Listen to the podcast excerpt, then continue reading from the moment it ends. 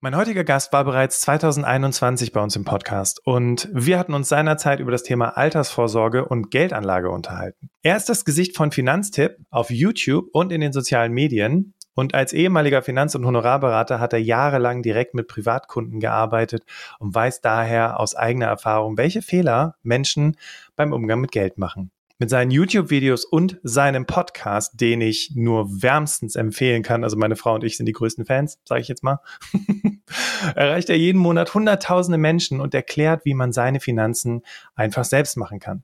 Aber Saidi weiß nicht nur unglaublich viel über Finanzen, sondern er hat auch echt Ahnung vom Thema Steuererklärung und auf was man da so achten muss. Und genau darum soll es heute gehen. Deswegen let's talk about tax. Herzlich willkommen, Saidi. Schön, dass du mal wieder bei uns vorbeischaust. Ja, freut mich auch total, Bastian. Vielen Dank für die Einladung und lass uns gerne über Tax reden.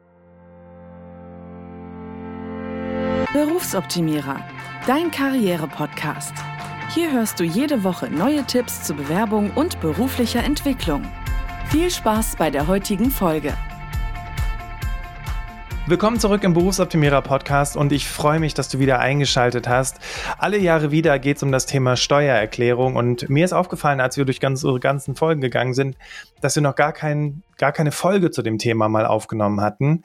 Und ähm, als ich mich dann auch noch bei mir im Bekannten- und Freundeskreis umgehört habe, wer denn eine Steuererklärung macht, bin ich, ähm, ja, also ist mir fast das Gesicht entglitten, weil ich gedacht habe, krass, wie wenig machen ihre Steuererklärung und ja, wie viele verschenken dadurch jedes Jahr Geld an den Staat. Deswegen ist Saidis und mein wichtigstes Ziel für heute, dass wir dir Mut machen, die Steuererklärung zu machen. Ja, das Finanzsystem ist kompliziert, aber mit den Tipps, die wir dir heute mitgeben, sollte das eigentlich alles relativ easy möglich sein.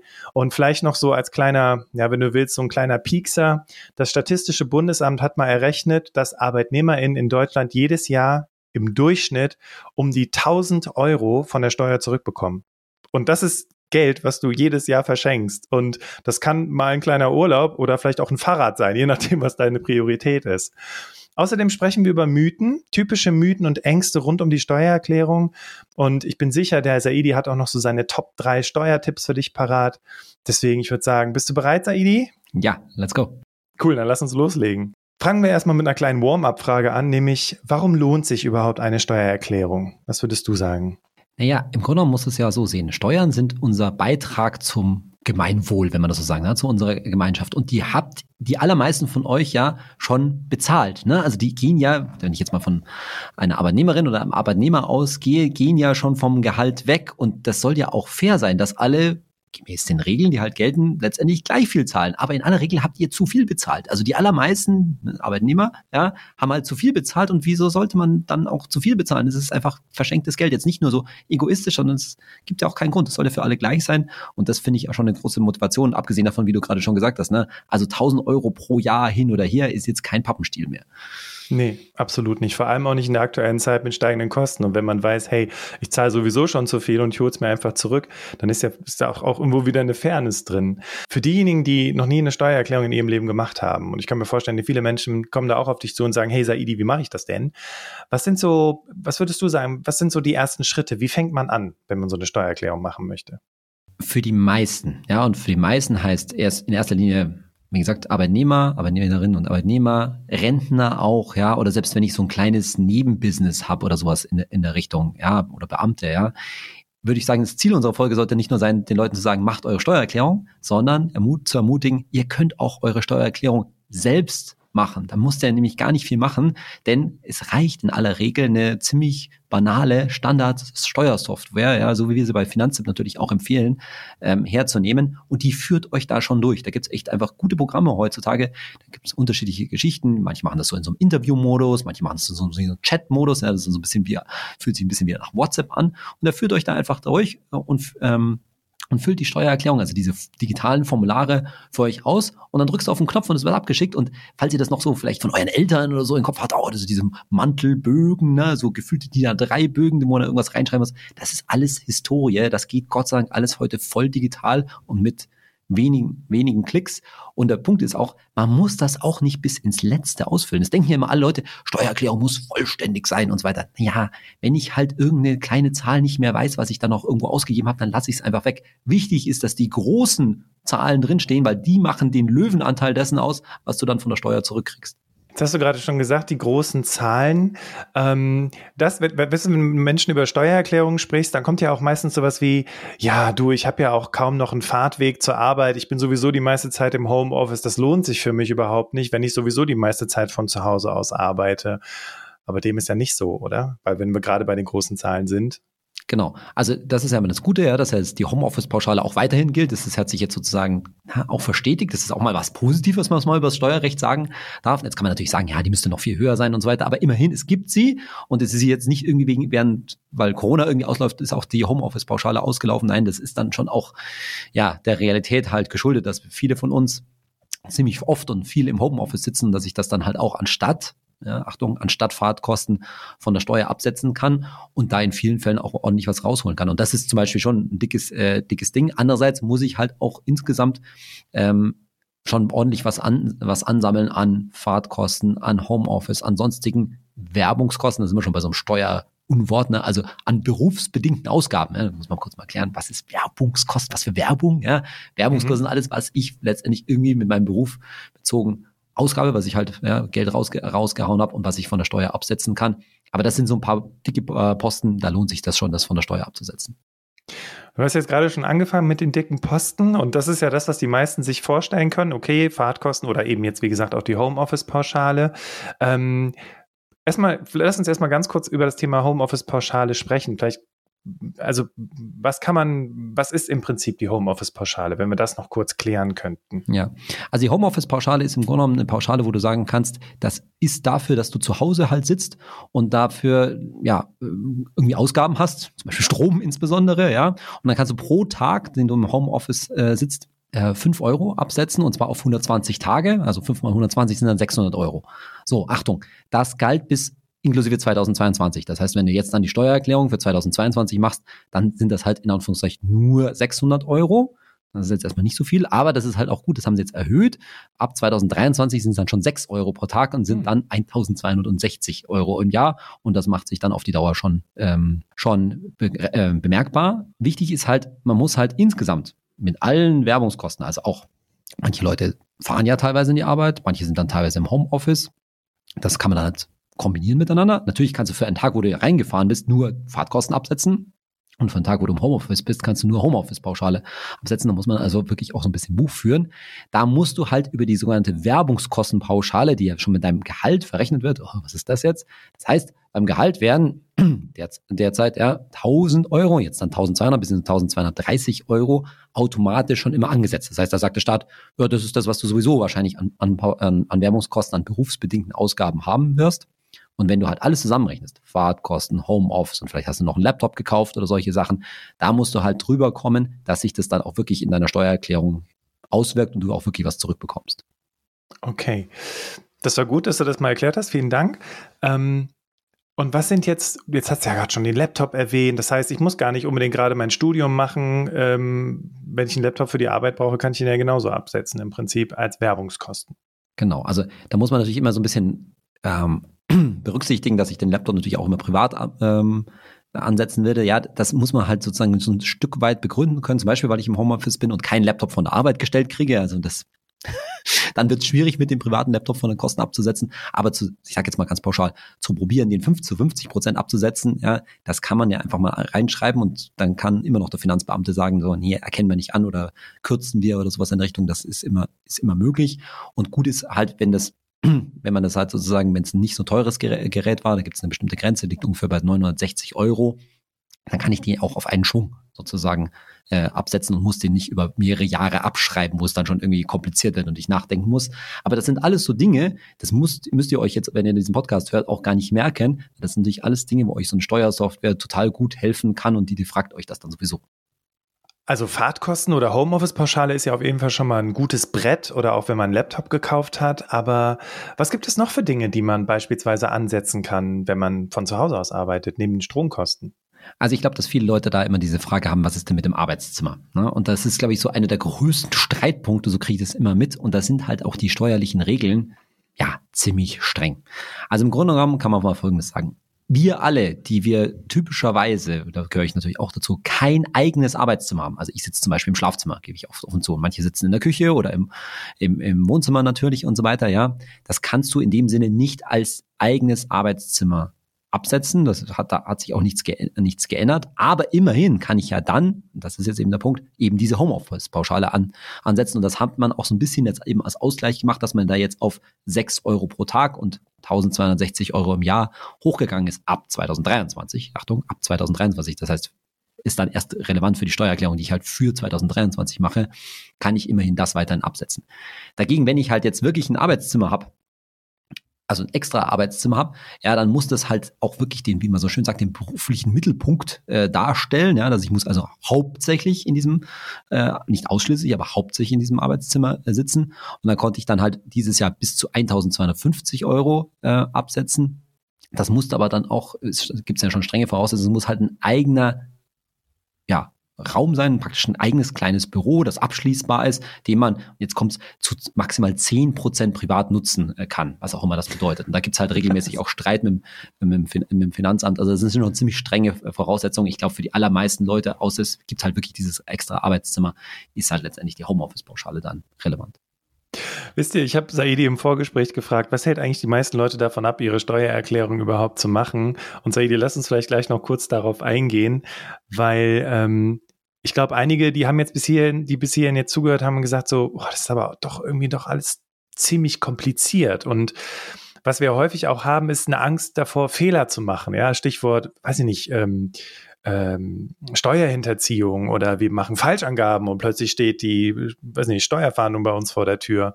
Ähm, wie ist das damit? Also es gibt ja Gründe, warum Menschen Angst davor haben. Ja. Wie erlebst du das? Ja, also der pauschale Tipp ist immer der gleiche, ja. Macht's einfach mit einer Steuersoftware, ja, dann könnt ihr kaum was falsch machen, muss man sagen. Also da muss man schon, sag ich mal, aktiv gegen das Programm was eingeben, um so richtig zu bescheißen, um es mal gut, auf gut Deutsch, äh, gut Deutsch zu sagen, ja. Und natürlich kann ich versuchen, irgendwas abzusetzen, wie jetzt zum Beispiel ein Arbeitszimmer, ja. Und ich muss ja grundsätzlich jetzt als normaler Angestellter, auch Rentner meinetwegen, ja, muss ich ja keine Belege mitliefern. Das glaube ich ist auch immer noch so ein, so ein, kommen wir vielleicht mhm. noch drauf, ne, so ein Gedanke, genau. ja, oh, ich muss ja da so viel einschicken oder einscannen, dann womöglicherweise musst du erstmal gar nicht. Du trägst einfach das alles ein in die Software, drückst auf den Knopf und dann wird das ans Finanzamt geschickt. Und die fragen dann, tun sie auch nicht so selten, ja, das kann schon mal passieren. Bei mir dieses Jahr Gott sei Dank zum Beispiel nicht, ist also Steuererklärung für, für 2021 sozusagen ist glatt durchgegangen, kam gar kein, keine einzige Nachfrage dazu. Es ging auch super schnell übrigens, ja, kann ich mal kurz erzählen, da war ich echt begeistert, ja. Weil normalerweise dauert es ja doch, ja. aber ich glaube, ich hatte das Geld, sage und schreibe nach zwei Wochen auf dem Konto. Das Krass. ist, glaube ich, jetzt nicht das Normale, ja, aber so kann es mhm. auch, so kann es auch mal laufen, ja.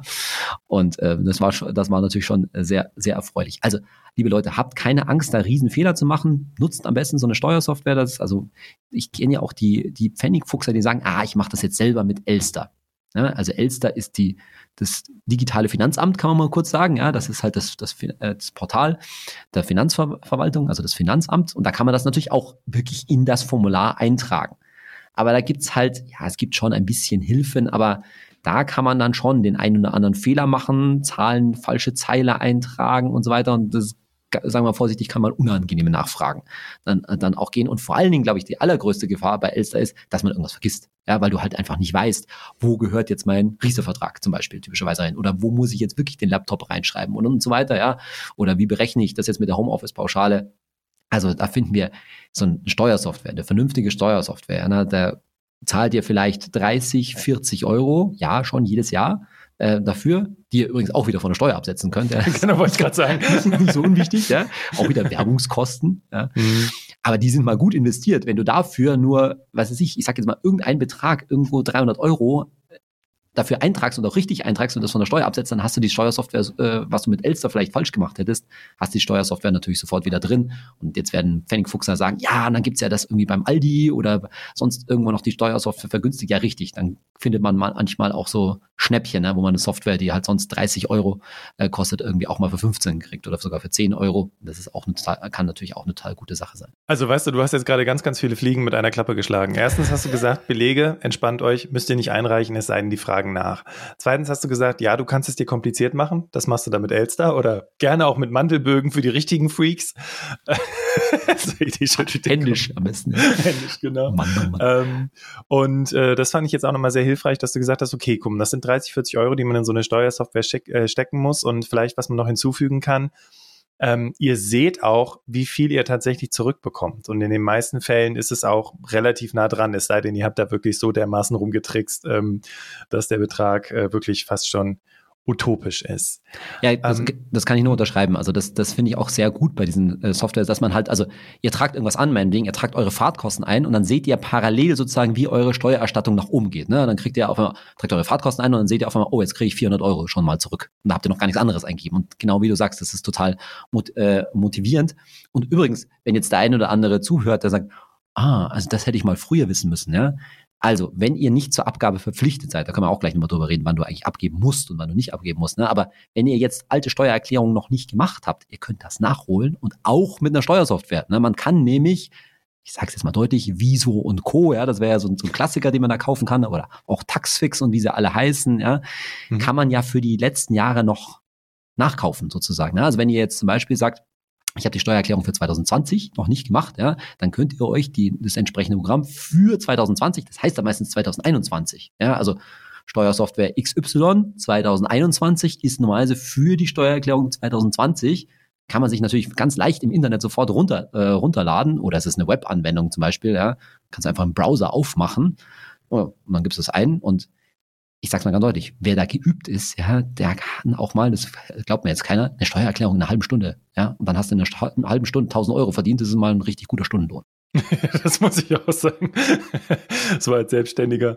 Ja, aber das ist nämlich genau der Punkt. Also so eine Steuersoftware oder beziehungsweise wenn du es halt ein paar Mal gemacht hast, dann bist du halt relativ gut im Flow und ähm, selbst die Belege sind noch nicht mal so wichtig ich würde gleich gerne noch so ein bisschen mit dir darauf eingehen wollen, wie, wie bereite ich mich denn auf sowas vor? Weißt du, weißt du, welche Informationen brauche ich schon mal? Was sind vielleicht so Dinge, an die ich mich schon mal erinnern könnte?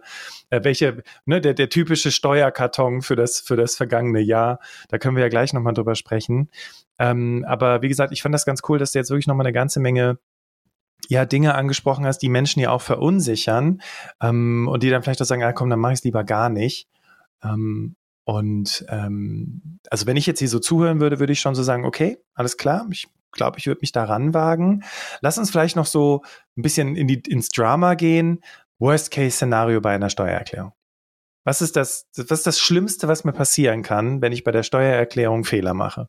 Ja, also ich glaube, es gibt ein grundsätzlich zwei äh, Szenarien. Also das eine ist natürlich äh, zu sagen, ich mache es einfach nicht, ja, und verschenke damit Tausende von Euro. Das, das, das glaube ich, haben wir schon, haben wir schon abgelegt. Das, das andere ist sozusagen, dass ich, naja, meine schlauer zu sein als das Finanzamt, ja, und äh, bescheißen will, aufs gut, auf gut Deutsch gesa äh, gesagt, ja, also das da betrügen will und meint, ich komme komm mir nicht drauf. Und das kann ich einfach auch niemandem raten. Ja, also so Finanzbeamte haben schon in aller Regel ziemlich viel gesehen und das würde man einfach auch nicht machen. Und da muss man ja auch dann schon aktiv in die Geschichte, in die Geschichte eingreifen. Und ansonsten äh, ist es, geht es eigentlich nur darum zu sagen, hey, wenn ich das dann abgegeben habe, mich nicht mehr dr äh, drum zu kümmern. Also es kann entweder sein, dass ich sage, ich schaue mir das nicht an, was ich dann zurückbekomme, weil das kann ja auch mal deutlich weniger sein und ungerechtfertigt sein. Also das sollte ich schon mal kurz nachprüfen. Auch, auch dabei übrigens kann Software sehr gut helfen. Die helfen, gute Software können dann so einen Steuerbescheid, den ich dann vom Finanzamt bekomme, prüfen. Oh, Oder, naja, die haben Nachfragen und ich meine mich jetzt mit denen anlegen zu müssen und antworte nicht drauf und so weiter und dann kann es zu Bußgeldern kommen und was weiß ich, lauter unge äh, also unschöne Sachen, die man da veranstaltet. Also am Ende ja da natürlich auch kooperativ sein und am Ende sich auch fragen, wenn die jetzt, ich sage jetzt irgendwas, ja, 200 Euro nicht anerkennen, ja, will ich mich dann wirklich wegen den 200 Euro mit denen, mit denen streiten? Ja, okay, verstehe. Das heißt, das Schlimmste, was passieren kann, ist entweder, dass Dinge gestrichen werden oder nachgefragt wird. Und dann ist der größte Fehler, den du machen kannst, ist zu ignorieren. Und vielleicht ein kleiner Tipp an der Stelle, das übersieht man manchmal. Äh, gerade die Unterlagen vom Finanzamt sind zweiseitig und die Erklärungen stehen auf der Rückseite. Und ähm, ja, ich spreche so ein bisschen aus Erfahrung. Ja. Aber man muss auch ganz klar sagen, ja, also man kann auch mit dem Finanzamt telefonieren. Ja, das muss man ja, auch sagen. Absolut. Das ist vielleicht manchmal nicht ganz so einfach und die haben auch mal Stoßzeiten und dann kommt man nicht so leicht durch, aber das hilft durchaus einfach mal nachzufragen. Äh, und im schlimmsten Fall, also wenn wir ja gerade über Worst Case reden, ja, kann ich mir immer noch einen Steuerberater nehmen, der mir aus der Patsche hilft. Ja, wenn ich jetzt irgendwie der Meinung bin, ich komme gar nicht weiter, ich habe Mist gebaut, wie auch immer, und die wissen dann in aller Regel schon, wie man mit dem Finanzamt umgeht. Okay, sehr cool. Ich würde gleich auch noch gerne mit dir über das Thema Steuerberater und Lohnsteuerhilfevereine sprechen. Aber was ich jetzt auf jeden Fall, also ich muss das, ich muss auch aus eigener Erfahrung sagen, also wenn ich, wenn ich da Fehler gemacht habe, auch in meiner Selbstständigkeit tatsächlich, ähm, dann war Anrufen immer die beste Lösung tatsächlich. Also das sind, da sitzen auch ganz normale Menschen und das sind auch keine Gegner oder die sind nicht böse oder wollen dir irgendwas, sondern äh, die wollen dir helfen und das, ja, da kann man dem Finanzämtern auf jeden Fall schon mal eine Lanze brechen für. Sehe ich genauso. Hm, als wir gerade eben so über typische mh, hm, große Beträge gesprochen haben oder über größere Dinge, die man so absetzen kann. Ne? Da, da hatten wir über eine Sache gesprochen, das war nämlich das Thema Homeoffice oder eben die Fahrtkosten. Ähm, was sind denn noch so zwei weitere größere Dinge, die, die man vielleicht gar nicht auf dem Schirm hat, die man aber genauso absetzen kann? Ja, also es gibt ja immer noch ziemlich viele Leute, die halt einen Riester-Vertrag haben, ja, und das ist also schon ganz wichtig, ja. So ein Riester-Vertrag typischerweise lohnt sich halt in vielen Fällen nur, wenn du es auch wirklich von der Steuer absetzt, ja. Und das passiert halt nicht automatisch. Das glaube ich, den Fehler machen auch manche Leute. Ja, das hat man mir dann mal so beim Beratungsgespräch gesagt, ja, das ist dann steuerfrei oder kann von der Steuer abgesetzt werden. Und dann denkt man irgendwie, dass das automatisch passiert. Nee, liebe Leute. Also das ist zum Beispiel schon etwas, das müsst ihr da eintippern. Jetzt kannst du dir schon denken, Bastian, was ich jetzt sage. Danach fragt dich die Software dann schon, ja, hast du einen genau. Riester-Vertrag und dann wirst du wahrscheinlich da, da auch äh, drauf, äh, drauf kommen. Eine andere Geschichte, ein bisschen komplizierter und das ist auch eine, die, sag ich mal, belegintensiver ist, würde ich mal sagen, ja, mhm. sind tatsächlich Gesundheitskosten. Also das ist auch etwas, was, glaube ich, viele Leute nicht wissen, ja, dass wenn man halt, also die ganzen Zahnbehandlungen zum Beispiel, ja, oder dann hast, was, hast du da Medikamente gekauft und so weiter, ja, da gibt es bestimmte Grenzen, bis zu denen musst du das einfach schlichtweg selbst zahlen. Ja, das ist einkommensabhängig, das kann man auch nicht so pauschal sagen. Aber gerade wenn jemand jetzt nicht so viel verdient, ja, dann ist diese Grenze auch nicht so hoch und man kann ja dann auch durchaus höhere Krankheitskosten haben. Und dann lohnt es sich eben schon, diese ganzen Arztrechnungen und Medikamentenrechnungen, Belege und so weiter aufzuheben und die tippe ich dann ein. Und wenn ich da drüber komme, dann kann ich das halt von der Steuer absetzen und das macht sich dann am Ende schon richtig deutlich bemerkbar. Das ist sicherlich eben eine der Sachen, wo sich dann du hast gerade vom Karton schon gesprochen, ja, wo sich dann ein paar mehr Belege ähm, an, ansammeln. Und da, wenn ich eben vor allen Dingen nicht so gut verdiene, da lohnt sich halt schon, weil wenn ich auch, wenn ich halt gerade über diese Grenze drüber bekomme, dann kann ich halt auch richtig was absetzen und da lohnt sich dann auch schon mal sorgfältig mit den Belegen umzugehen. Aber entspannt euch, ihr müsst deshalb jetzt nicht erst gleich alle Belege ein, äh, einschicken. Ja? Also bei mir haben sie es zum Beispiel ein, ein Jahr einfach mal ja, so akzeptiert. Ich musste nicht mehr jeden, jeden, äh, ja, jede Arztrechnung und so weiter da da ähm, ein, einreichen. Was wichtig ist dafür, das könnt ihr jetzt für die vergangenen Jahre nicht mehr ändern, es lohnt sich halt so Arztbehandlungen, die man schon sehen kann, insbesondere Zahnbehandlung, ja, das ist ja so einer der größten Dinge, in ein Kalenderjahr reinzuschieben. Also es ist halt ungeschickt, wenn man sagt, ich fange die Arztbehandlung im, ich sage jetzt irgendwas Dezember an, kriege da die erste Rechnung, die zwei, die von der zweiten Behandlung ist dann im Januar. Naja, das verteilt sich halt steuerlich dann auf zwei Jahre und das wäre halt gut, wenn man das in ein Kalenderjahr rein, reinpacken kann. Ich muss aber auch dazu sagen, wenn du mal ein bisschen besser verdienst und so weiter, dann wird es in aller Regel schon schwer, über diese entsprechenden Grenzen drüber zu kommen. Kinder sind ja auch relativ häufig krank. Wie ist das damit? Also wenn ich da Rechnungen einreiche, dann kriege ich wahrscheinlich, komme bestimmt über die Grenze, oder? Ja, also kommt natürlich darauf an, wie sehr deine kind, äh, äh, Kinder krank sind, aber tatsächlich die, also die in aller Regel die meisten Krankheitskosten, die mit Kindern verb äh, verbunden sind, also auch zum Beispiel sowas wie Begleitung eines Kindes ins Krankenhaus und solche Sachen, das kann in aller Regel abgesetzt werden. Da gibt es ein paar Ausnahmen, aber ne, die Belege würde ich alle aufhe aufheben und definitiv da auch einrechnen. Und auch da gilt wieder, ne, natürlich können Sie das dann äh, prüfen und was beanstanden, aber das meiste davon ist, zählt auch rein und genau, wie du sagst, damit habe ich dann schon ganz gute Chancen, ähm, über die Grenze drüber zu kommen. Und diese Grenze ist übrigens auch abhängig von Anzahl der Kinder. Das heißt, je mehr Kinder ich habe, desto niedriger ist dann auch die Grenze. Saide, woran ich mich erinnere, ich habe ja mal berufsbegleitend studiert und äh, das war für mich steuerlich ähm, auch eine der coolsten Zeiten überhaupt. Ähm, Thema Absetzen von Aus- und Weiterbildung und ich glaube, eine ganze Menge Menschen haben ja während der Corona-Pandemie die eine oder andere Weiterbildung gemacht. Kann ich da auch einfach, also gibt es da irgendwas, was ich da beachten muss, wenn ich jetzt vielleicht auch Weiterbildungen absetzen möchte? Ja, es ist tatsächlich schon, das ist ein bisschen ein komplizierteres Thema, ja, weil es da auch so Regeln gibt, sozusagen, was ich absetzen kann oder nicht. Auch da bevor wir es jetzt wieder kompliziert machen, auch da hilft wieder natürlich die Steuersoftware, ja, die, da hilft das zu, abzusetzen. Also, wir können mal zunächst mal sagen, dass es tatsächlich nicht ganz so einfach ist.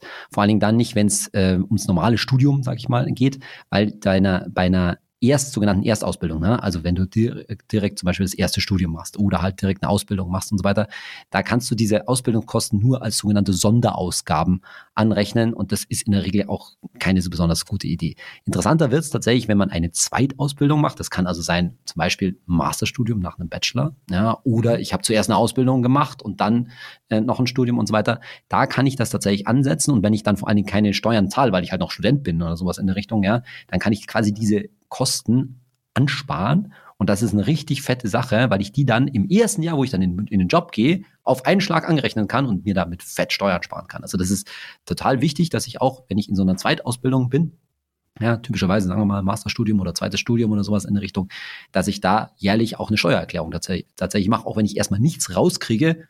Wie gesagt, wenn ich dann später schön in Lohn und Brot stehe, dann äh, lohnt sich das ähm, lohnt sich das auch ordentlich. Ansonsten gibt's halt noch dazu zu sagen, dass, dass äh, für Eltern, wo das wo ein Kind ja auswärts ist, also typischerweise, ne, ich bin zum Studieren gegangen, dann kann, können meine, meine, ähm, meine Eltern diesen Ausbildungsfreibetrag da ansetzen und wenn ich dann drüber komme sozusagen, dann gibt's da auch einiges, was sie von der Steuer absetzen können. Aber das ist schon eine richtig wichtige Sache. Wenn ich jetzt selbst eine Fortbildung mache, dann muss die halt in gewisser Weise, ich kann halt nicht irgendwas machen. Ja, es muss schon Beruf, in einem beruflichen Zusammenhang stehen. Aber auch das sind definitiv natürlich Kosten, die man an, äh, die man ansetzen kann und ja, die wichtig sind, weil da liegen, also sind ja in der Regel auch hohe Kosten, die und damit entsprechend macht das auch steuerlich viel aus. Jetzt hattest du gerade einen Wort gesagt, ich glaube, dass viele Leute hat aufhören lassen, ist das Thema Verpflichtung. Wann verpflichte ich mich denn zur Steuererklärung? Jetzt ja. mal ausgenommen davon, dass ich selbstständig bin. Also ich glaube, man muss mal zuerst mal Folgendes klar machen, ja, dass, dass dieses ob, also das grundsätzlich ja, das nicht automatisch ist, dass man zu einer Steuererklärung verpflichtet ist. Ich glaube, dass viele Leute denken, ich muss halt eine Steuererklärung machen, ja, aber das ist erstmal nicht der Fall sondern, und jetzt kommt ein ganz wichtiger Punkt, ja, diejenigen, die zu einer Steuererklärung verpflichtet sind, die kriegen in aller Regel ja eine Aufforderung äh, vom Finanzamt oder wissen es eh und müssen eh abgeben. Und jetzt ganz wichtig, wenn du nicht abgeben musst, also wenn du nicht verpflichtet bist, gerade dann solltest du abgeben. Warum? Weil der Staat sagt praktisch, ja, ich verpflichte dich, eine Steuererklärung abzu, äh, abzugeben, weil ich davon ausgehe, dass du nachzahlen musst, dass du mir Geld schuldest, lieber, Steuer, lieber Steuerzahler oder liebe Steuerzahlerin.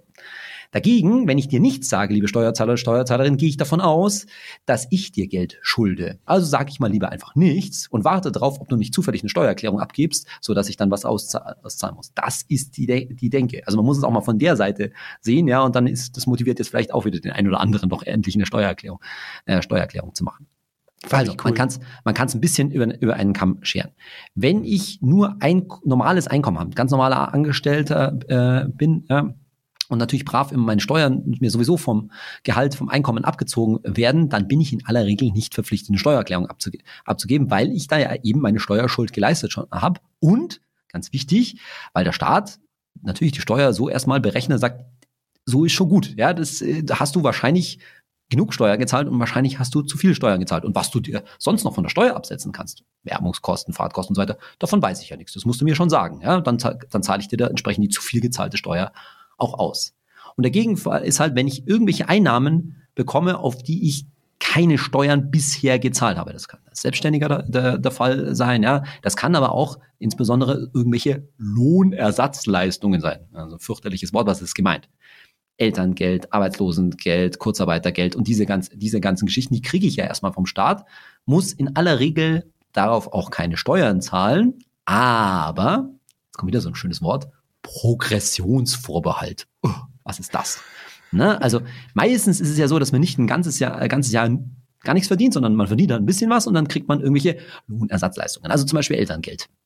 So, das Elterngeld an sich muss ich nicht versteuern, aber es wird halt dazu gerechnet und dann muss ich auf mein restliches Einkommen einen höheren Steuersatz bezahlen. Und das kann leider dazu führen, nicht immer, das hängt total von der, Situation ab, dass ich tatsächlich Steuer nachzahlen muss. Und genau deswegen sagt dann auch das äh, Finanzamt, ah, jetzt hast du was von, vom Staat bekommen, jetzt musst du eine Steuererklärung abgeben, weil es könnte ja sein, dass du was nach, dass du uns Geld schuldest, dass du eine Steuer nach, nachzahlen musst. Aber da ist es selten, dass man das, äh, das verpasst. Ja, das weiß man dann in der Regel schon. Entweder fordern einen eh schon auf oder merkt euch, liebe Leute, wenn ihr Geld umsonst erstmal bekommen habt, dann müsst ihr wahrscheinlich eine Steuererklärung für das Jahr für das Jahr ab, abgeben. Und nochmal, wenn ihr euch nicht, wenn ihr nicht dazu aufgefordert wird, dann sollt ihr erst recht eine Steuererklärung ergeben. Das fand ich jetzt nochmal ganz wichtig, dass du das so unterstrichen hast, weil ich glaube, damit wird es jetzt auch wirklich allen klar, warum es auch wichtig ist, wirklich eine Steuererklärung zu machen, weil mir geht ja Geld flöten. Lass uns jetzt zum Ende noch kurz über die Vorbereitung sprechen, also der obligatorische Karton, wo ich meine ganzen Sachen sammle. Was sind so die Dinge, die ich sammeln sollte, einfach um auch die Steuererklärung relativ easy machen zu können? Ja, also ich meine, da ist natürlich von Fall zu Fall ziemlich unterschiedlich, weil es ziemlich viel sein kann, aber ich kann mal so ein paar Sachen nennen, die so typisch sind und die eigentlich jeder bereithalten sollte. Also wenn ich es denn in Papierform, wir gehen jetzt mal vom Karton ausgehe, dann brauche ich natürlich mein, meine Jahressteuerübersicht sozusagen, die ich von meinem Arbeitgeber ähm, be bekomme, was ich sehe, wo ich ein, ähm, wie viel ich an, äh, an Steuern schon gezahlt habe. Ja, das ist ja der, der Witz an der Sache, dass ich diese Übersicht ähm, bekomme, bekomme damit ich überhaupt schon mal sagen kann, was ich überhaupt äh, schon, schon gezahlt habe. Und letztendlich sammle ich dann Belege und Quittungen und so weiter, alles, was ich, wo ich sage, da habe ich Geld ausgegeben, was ich vielleicht, ja, das muss man erstmal gar nicht so unterscheiden, vielleicht von der Steuer absetzen kann. Und natürlich, aber das ist dann schon der kompliziertere Fall, muss ich alle Belege äh, sammeln, wo ich noch, wo ich Geld eingenommen habe und noch keine Steuern drauf gezahlt habe. Ne? Das muss ich dann in aller Regel wahrscheinlich irgendwie eine Nebenjob, Selbstständigkeit oder so ähnliches, eine freiberufliche Tätigkeit, die ich natürlich dann noch versteuern muss. In aller Regel werde ich dann wahrscheinlich sogar so eine kleine Buch, kleine oder auch größere Buchhaltung haben.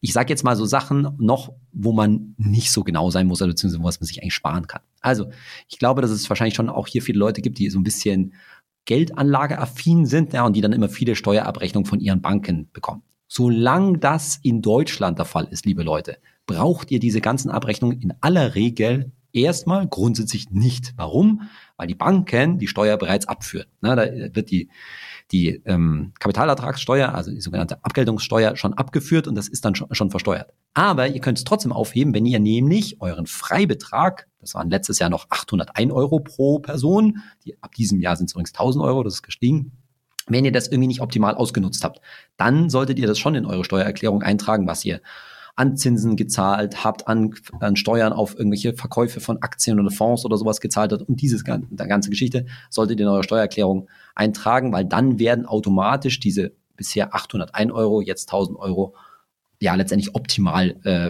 äh, verrechnet. Auch dabei könnt ihr euch schon denken, könnt ihr äh, eine Steuersoftware super benutzen. Und ansonsten kann ich zu, zu den ganzen Belegen sagen, Natürlich sollte man Belege sammeln und ich würde es ja auch ein bisschen trennen, also zum Beispiel nach, wo ich schon weiß, das hat irgendwas mit meinem Job zu tun, also berufsbedingte Kosten heißen dann Werbungskosten und zum Beispiel, was macht bei mir immer ziemlich viel, viel aus mit den Kindern, die ganzen Gesundheitskosten, ne? also die ganzen Arztrechnungen, Medikamente und diese ganzen Geschichten, kann man es schon mal ein bisschen einteilen.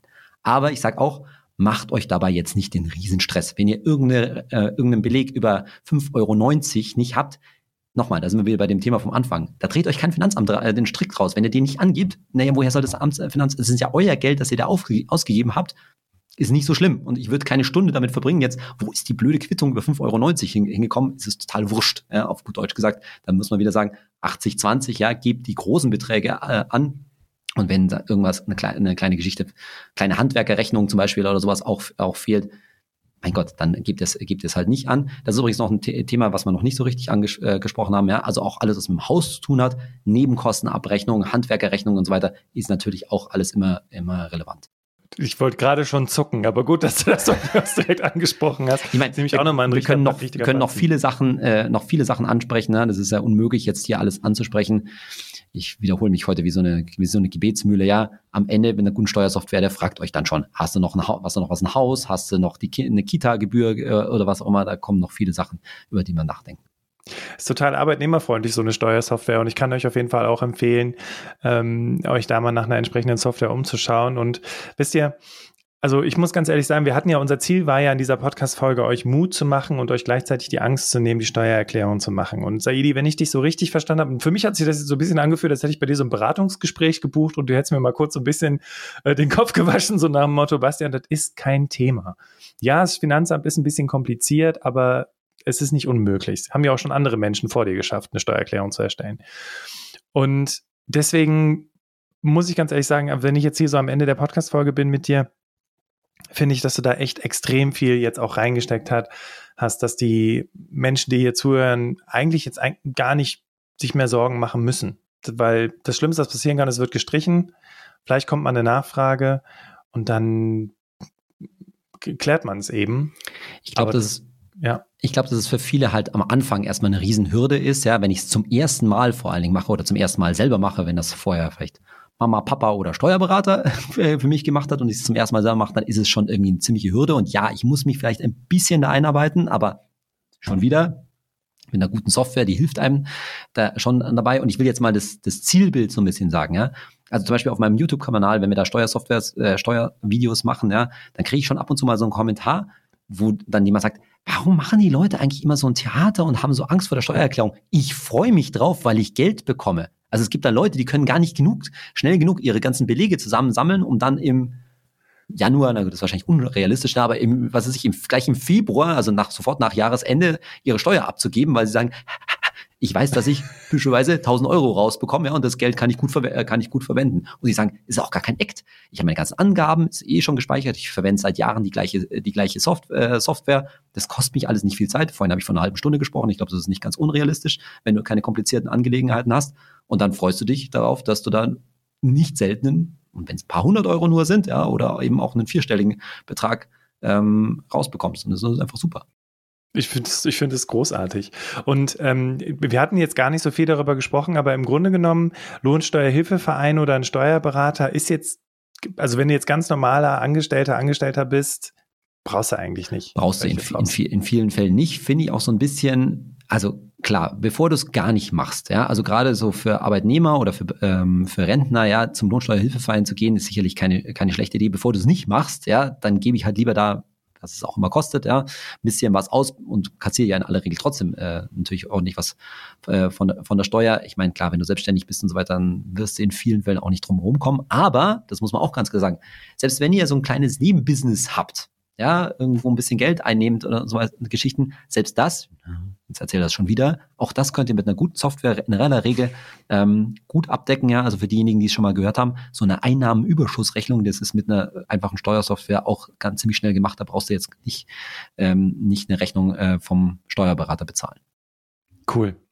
Ich finde, wir haben eine ganze Menge abgedeckt, Saidi. Also deswegen an der Stelle erst nochmal ein ganz, ganz großes Dankeschön an dich, dass du dir die Zeit genommen hast heute hier. Wir treffen uns übrigens jetzt ähm, gerade zu sehr später Stunde, deswegen sehr cool, dass, dass du das, dass das noch in deinen Terminkalender reingepasst hast. Dankeschön erstmal dafür.